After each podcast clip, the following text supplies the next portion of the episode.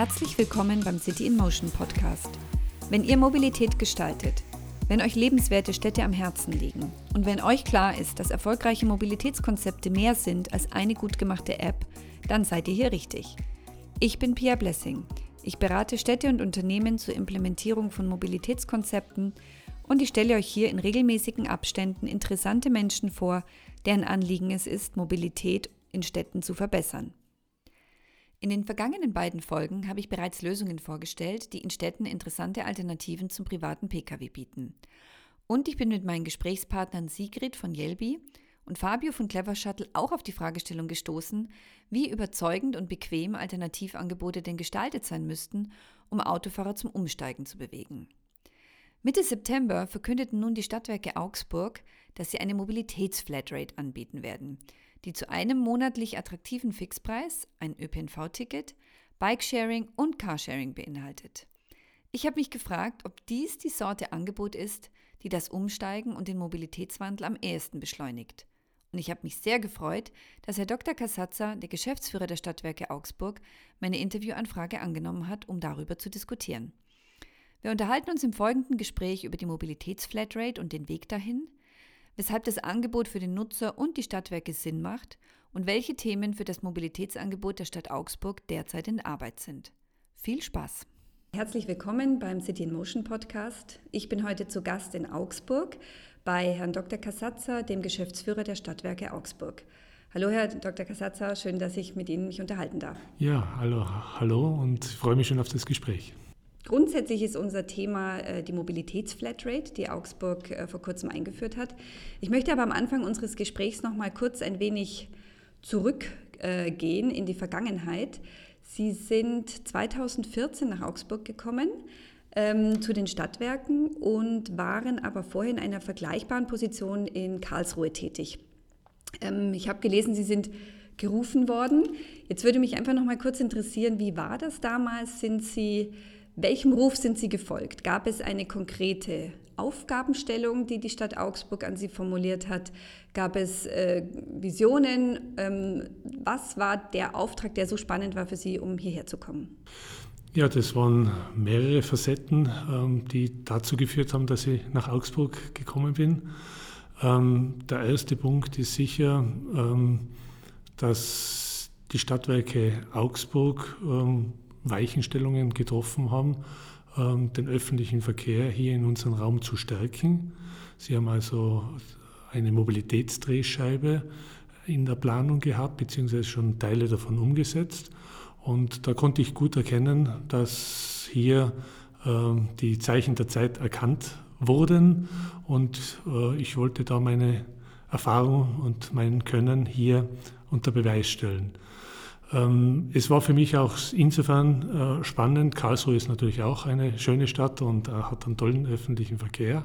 Aber es war auch eine Bereicherung dahingehend, dass äh, hier bei den Stadtwerken in Augsburg eine Holdingkonstruktion vorliegt, wo eine sehr enge Vernetzung mit der Versorgungssparte einhergeht.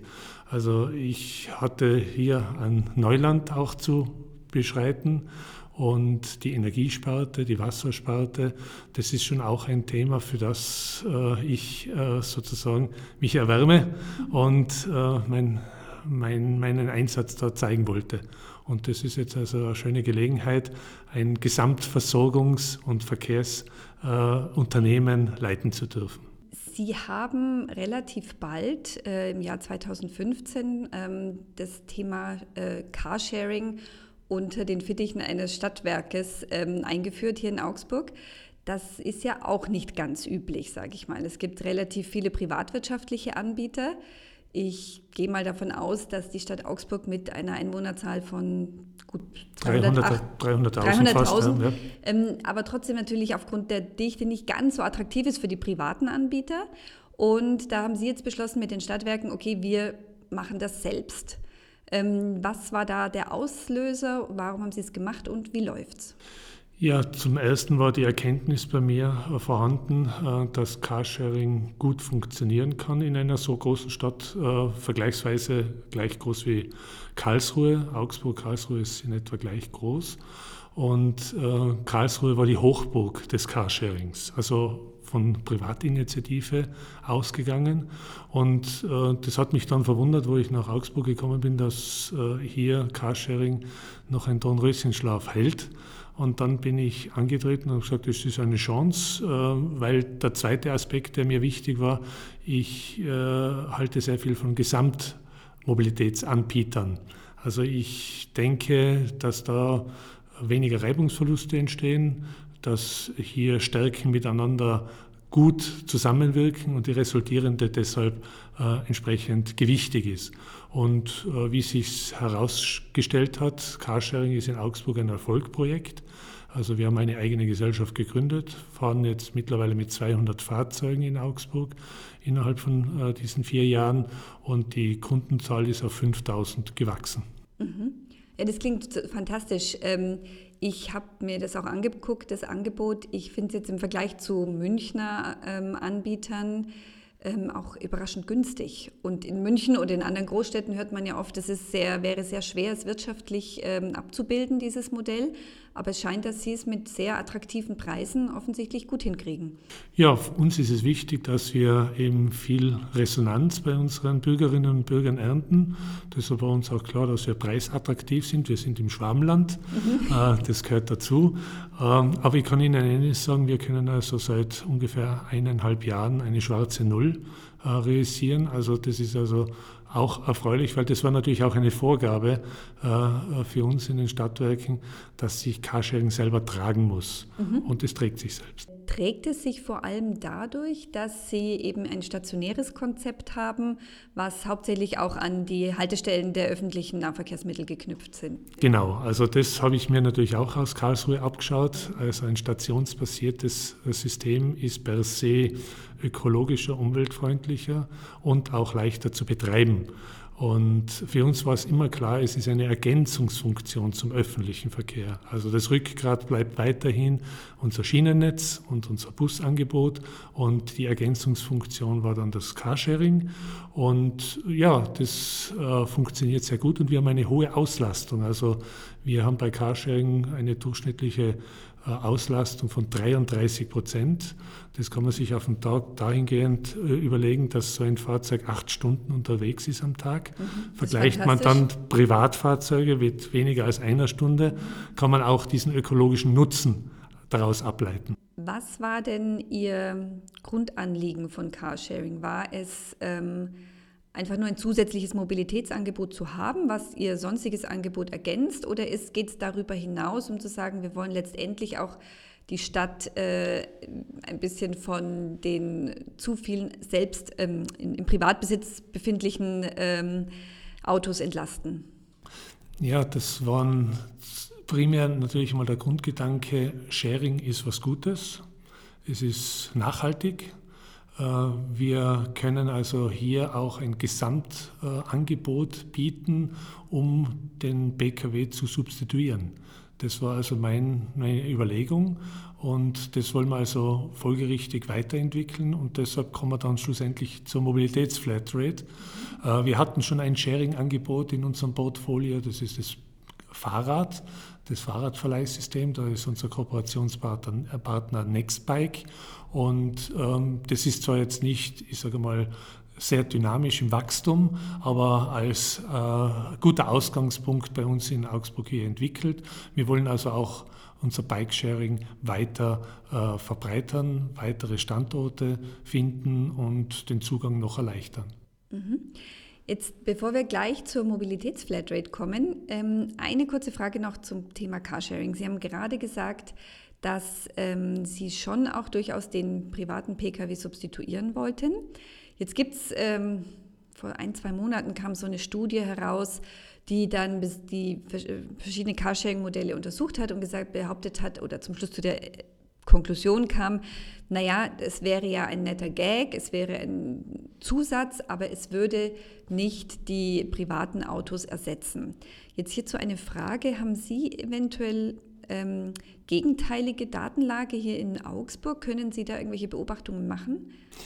Naja gut, ähm, wir sind natürlich jetzt mit 200 Fahrzeugen äh, im Vergleich zu der großen Flotte, die in Augsburg unterwegs ist an Privatfahrzeugen, natürlich jetzt noch nicht mit einer statistischen Aussagekraft belegt. Ich weiß nur aus persönlichen Begegnungen äh, mit unseren Kunden, wir haben auch einen Kundenbeirat und so weiter, äh, es bietet sich schon bei Carsharing an, das eigene Fahrzeug zu ersetzen, wenn der öffentliche Verkehr auch stark ist. Und der öffentliche Verkehr äh, mit dem Angebot in Augsburg ist als stark zu bezeichnen. Wir haben beispielsweise auf der Straßenbahn einen Fünf-Minuten-Takt. Das gibt es in wenigen Städten, wenn bis gar nicht. Also bisher habe ich das so bei den Linien nicht gesehen. Ähm, und das ist also für uns schon äh, ableitbar, dass wir einen positiven Beitrag leisten. Ich kann mich auch an eine Studie erinnern von, ich weiß nicht mehr genau, wer das war, Kinsey, glaube ich, kann das sein? Ähm, die haben aber natürlich die Gemengelage auch mit den Free-Floating Carsharing-Systemen verglichen. Free-Floating ist für mich per se ähm, keine Substitution von Privat-PKWs, sondern eher eine Konkurrenzsituation zum öffentlichen Verkehr. Und den wollten wir tunlichst vermeiden und deshalb haben wir ein stationsbasiertes System entwickelt. Ich muss eine kleine Einschränkung geben. Wir haben ein äh, quasi Free-Floating-System mit Elektrofahrzeuge mhm. äh, aufgebaut, mit Batteriefahrzeuge. Ähm, es sind aber neun an der Zahl, also überschaubar, äh, um auch eine gewisse Flexibilität zu zeigen. Ähm, zumal auch der Ladevorgang ja immer bei Stationen, bei Ladestationen stattfinden muss, ist es aus meiner Sicht quasi stationär. Das heißt also, der, der Nutzer muss es schon regelmäßig irgendwo zur Bedankung, also zum Aufladen zurückbringen und äh, ist nicht vergleichbar mit einem reinen Free-Floating-System, wie es damals äh, DriveNow oder äh, Car2Go mhm. Äh, dargestellt hat. Ja, jetzt wollen wir zur Mobilitätsflatrate kommen. Ähm, am 17. September kam eben die Pressemitteilung, dass die Stadtwerke Augsburg diese einführen. Und ich persönlich hatte das Gefühl, ähm, es ging so ein Raunen durch die Mobilitätswelt. Also auf Twitter hat man wahnsinnig viel drüber gehört. Man hat auf LinkedIn wurden die ähm, Pressemitteilungen weiterverteilt. Und die Reaktionen waren, habe ich so wahrgenommen, sehr positiv. Also von, das ist das richtige Signal, andere schrieben, Hut ab, so macht man Verkehrswende. Ähm, jetzt wollte ich mal nachfragen, wie war denn die Reaktion in Augsburg selbst unter den Nutzern, die Sie hier haben?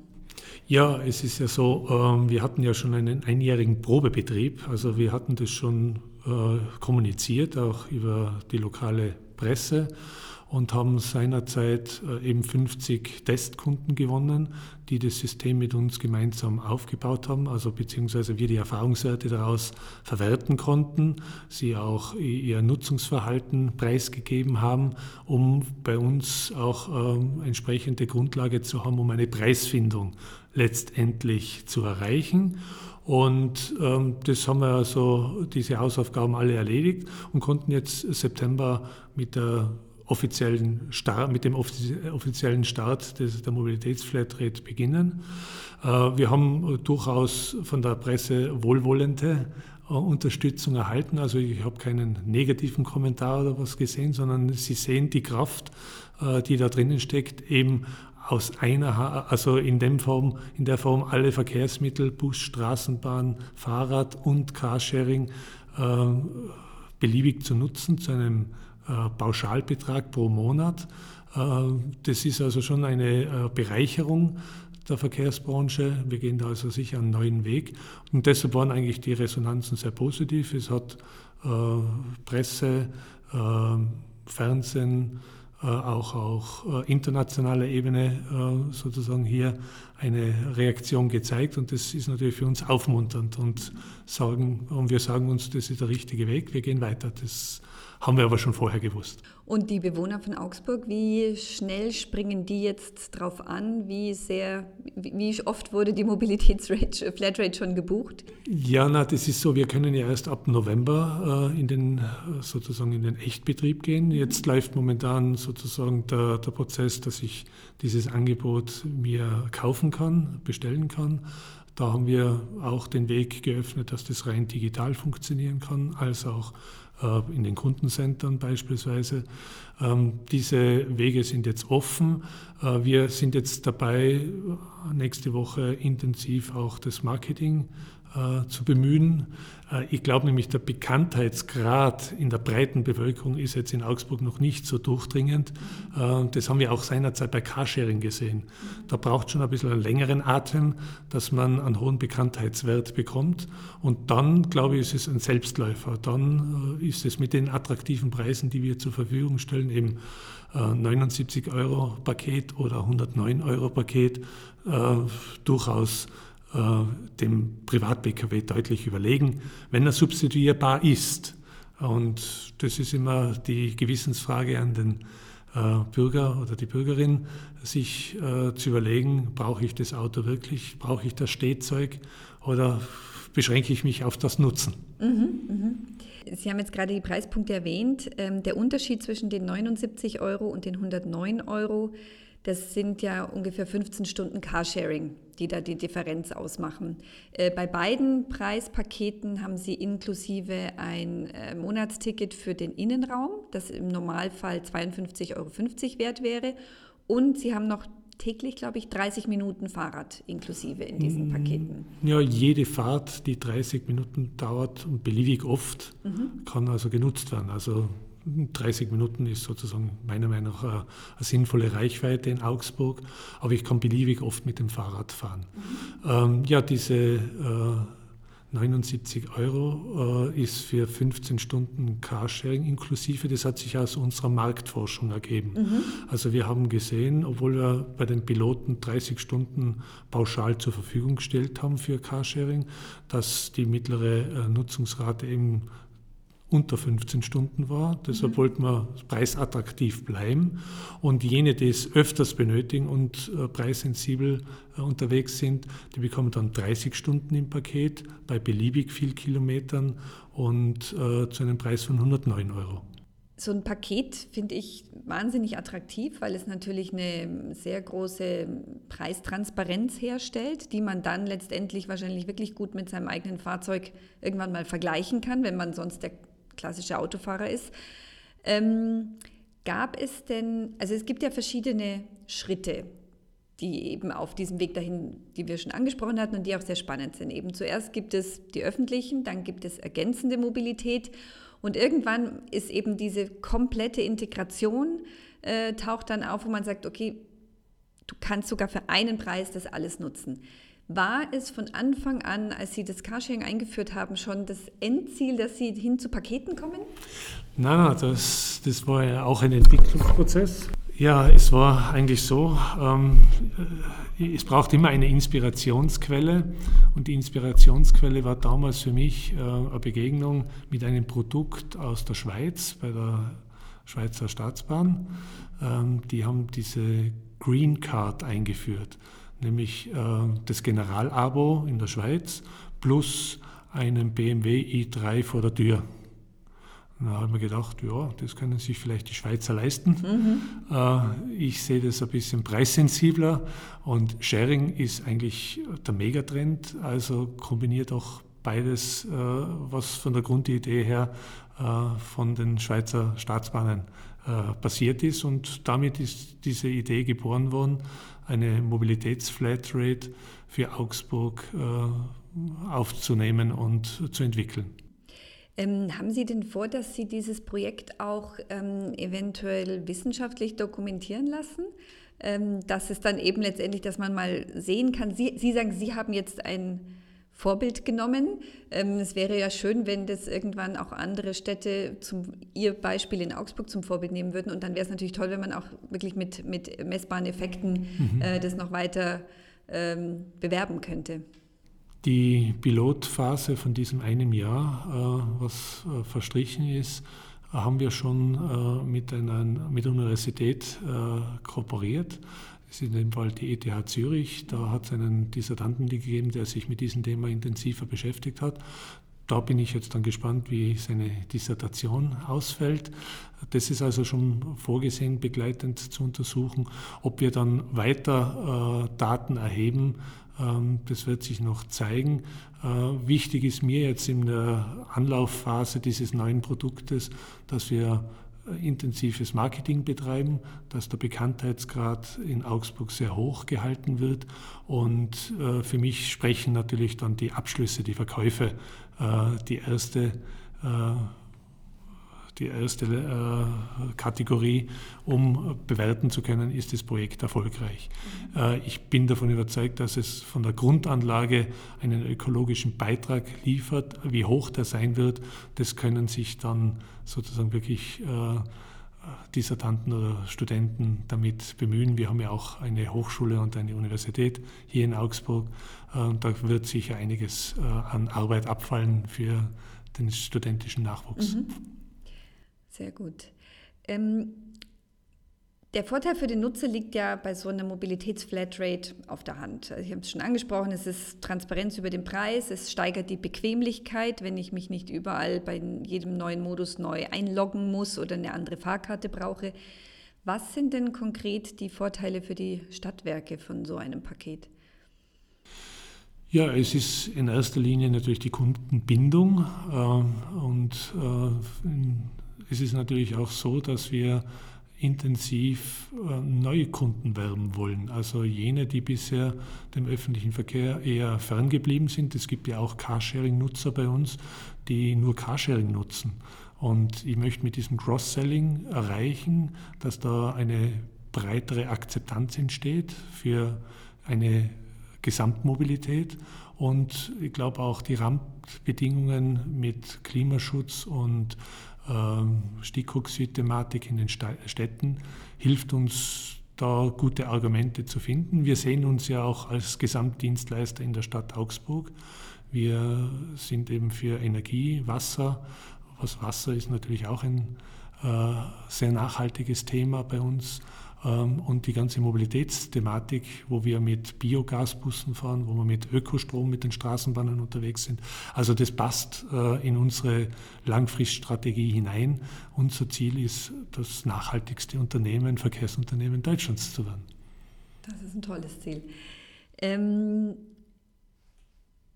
jetzt folgende Frage. Sie generieren ja natürlich auch durch die Nutzung ähm, über weitere Strecken, über verschiedene Modi hinweg jede Menge Daten.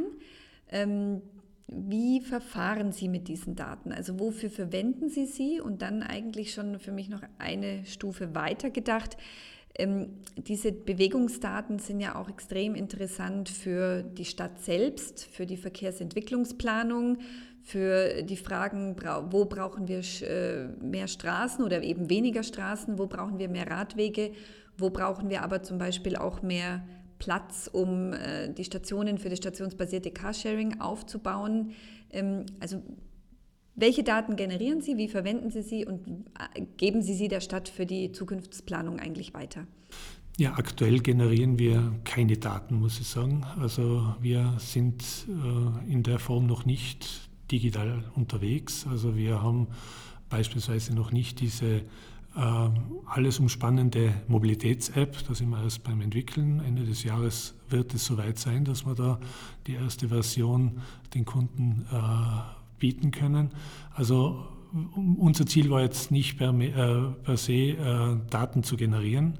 Datenschutz ist für uns sowieso ein, ein ganz wichtiges Thema an erster Stelle.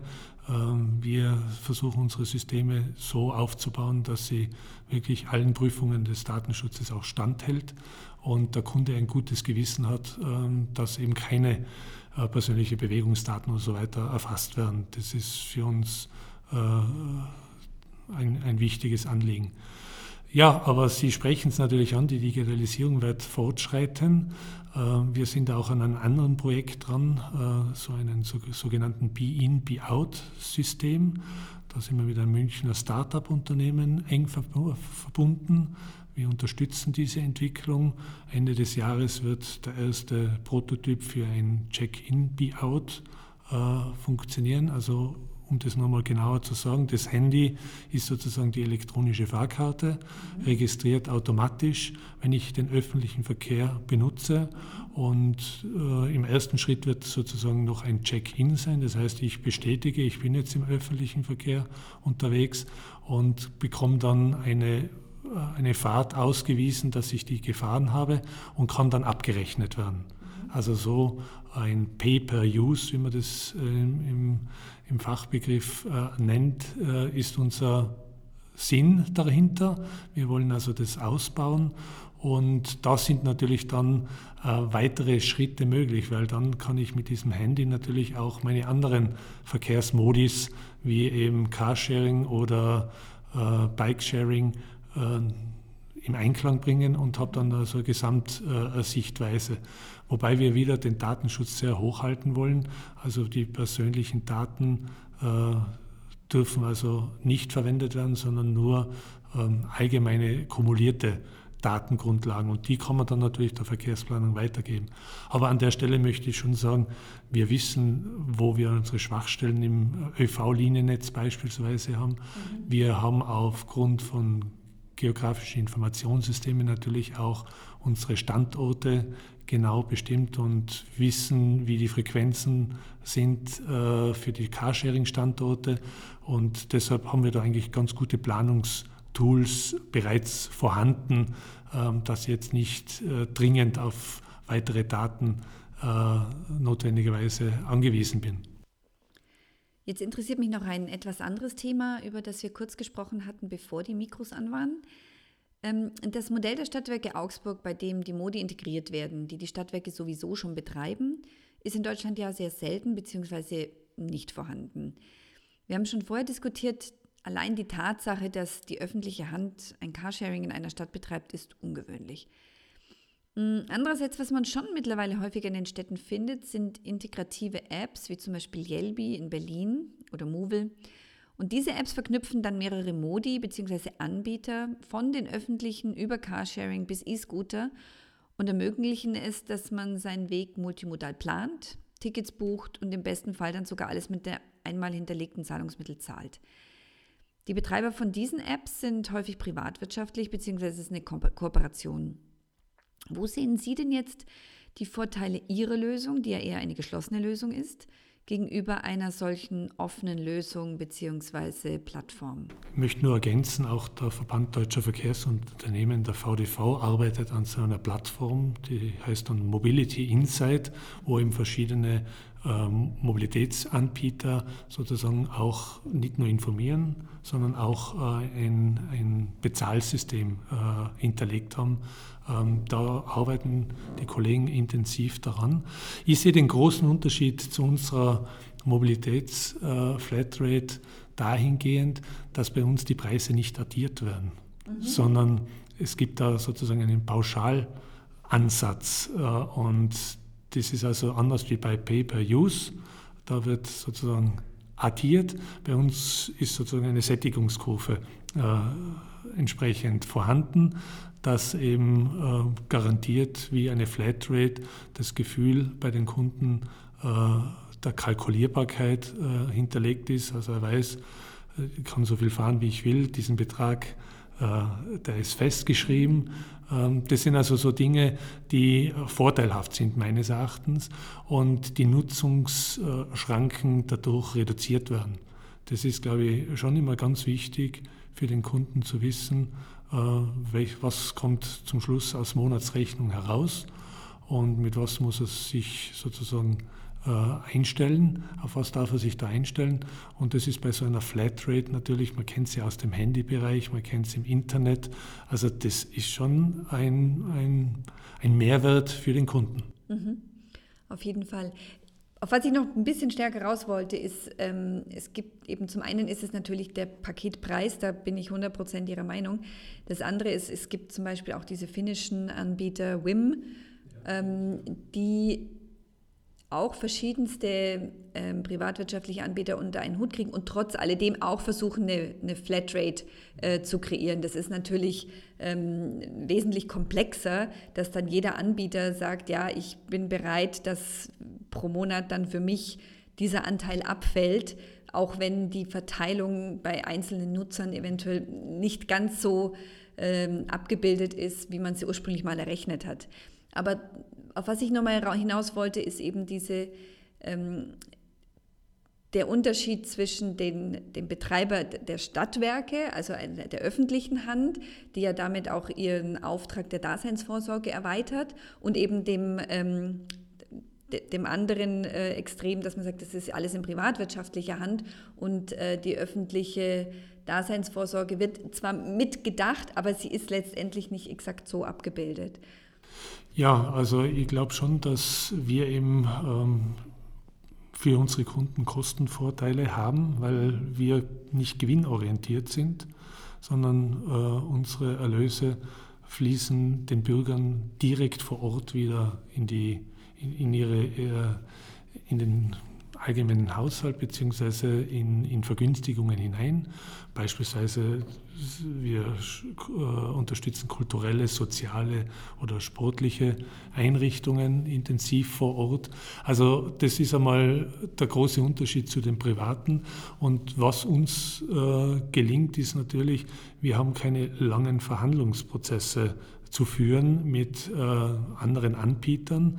Das kennen wir schon aus den Verbundgesellschaften deutlich, wie schwierig da eine Einigung erzielt wird und äh, schlussendlich oft auch äh, eine suboptimale Lösung dann in Tariffragen entsteht.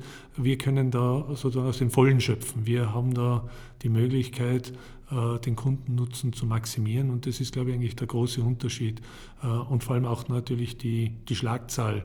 Äh, wir müssen uns also nicht lang abstimmen mit anderen, sondern können da relativ schnell, zügig neue Erkenntnisse umsetzen und Vorteile auch für unsere Kunden realisieren. Herr Dr. Casazza, wir nähern uns schon dem Ende des Gesprächs. Ich ähm, stelle normalerweise allen meinen Interviewgästen am Ende eine ähnliche Frage und auch die würde ich Ihnen heute gerne stellen. Und zwar, wie stellen Sie sich die Städte oder die Mobilität in den Städten in circa 20 Jahren vor? Ja, ich habe da schon eine, eine, Wunschvorstellung. Ob sie eintrifft, wird sich erweisen. Äh, ich denke, das Carsharing wird intensiviert. Also es wird noch viel mehr Standorte geben, durchaus auch mit Elektrofahrzeugen, aber jetzt nicht mit der hohen Reichweite, also keine SUVs oder so, wo die Autoindustrie momentan hinarbeitet, sondern ich denke eher an kleinen Fahrzeugen, die 100 Kilometer Reichweite haben, sehr günstige Fahrzeuge darstellen, ähm, aber einen starken öffentlichen Verkehr natürlich äh, als Backbone einer Stadt unerlässlich, um äh, entsprechend viel Fahrgäste gleichzeitig befördern zu können. Ich denke auch an einen weiteren Schritt. Wir machen bei Ridesharing, also intensiv auch Entwicklungsarbeit jetzt für unser Unternehmen. Ähm, ich denke, die Kombination äh, mit diesen Ridesharing-Angeboten, ähm, verschiedene Namen, gibt es da Ride-Hailing und so weiter und so fort, ähm, um einfach dieses Anruf-Sammeltaxi-System in die Neuzeit äh, hinüberzuführen. Das ist also unser Anliegen und da denke ich auch an eine Flatrate. Also deshalb haben wir jetzt ja äh, bei unseren Flatrate nur zwei Angebote auf dem Markt platziert. Ein drittes wird folgen. Und mhm. das kann ich mir gut vorstellen, dass das mit Ridesharing in Verbindung ist. Und ähm, schlussendlich äh, vieles, äh, alle jene, die nicht zwingend notwendig auf ein eigenes Auto angewiesen sind, das äh, elegant mit unserem Mobilitätsangebot kompensieren können. Und äh, sind Sie da zuversichtlich, dass ähm, die Zahl der Autos sich in den Städten reduzieren wird? Mit solchen hervorragenden Angeboten? Ja, einerseits braucht es Angebote. Das hatten wir schon seinerzeit bei dem 365-Euro-Ticket in Wien gesehen. Das ist ja nicht nur, dass es nur 365 Euro kostet, sondern äh, entsprechend äh, das Angebot stimmt und ausgebaut wurde und ein Druck auf die Parker ausgeübt wird. Das ist meiner Meinung nach überhaupt äh, der Hauptaspekt, dass das Parken in der Stadt, im öffentlichen Raum, äh, preisgerecht wird. Also das, was äh, momentan passiert, ist meines Erachtens äh, zu kurz gesprungen. Man braucht eine intensive Parkraumbewirtschaftung bis hin zu Cityzonen in manchen äh, Metropolen, denke ich. Ähm, das muss der Weg sein, um eine gewisse Drucksituation auch äh, fürs Umdenken äh, heraufzuholen und dass die Leute bereit sind, auch die anderen Angebote zu nutzen. Also zusammenfassend glauben Sie auch, man braucht sozusagen Angebot, aber man braucht auch Regulierung, in dem Fall auf dem Parkraum, um letztendlich ein Umdenken in der Stadt zu ermöglichen und den Umstieg zu erleichtern. Genau, und das hat mit Lebensqualitätsgewinn zu tun, weil die Städte, das kostbarste Gut ist der Raum, die Fläche und äh, die vielen Stehzeuge, die in einer Stadt äh, sind, äh, kann man durch äh, weitere Möglichkeiten für die äh, Bereicherung einer lebenswerten Stadt gewinnen. Das ist ein schönes Schlusswort. Herzlichen Dank für das Gespräch. Gerne, danke. Wenn euch mein Podcast gefällt, dann freue ich mich, wenn ihr alle zwei Wochen zu einer neuen Folge vorbeischaut, ihn am besten auf der Plattform eurer Wahl abonniert, ihn euren Freunden und Kollegen empfehlt und mir eine positive Bewertung dalasst.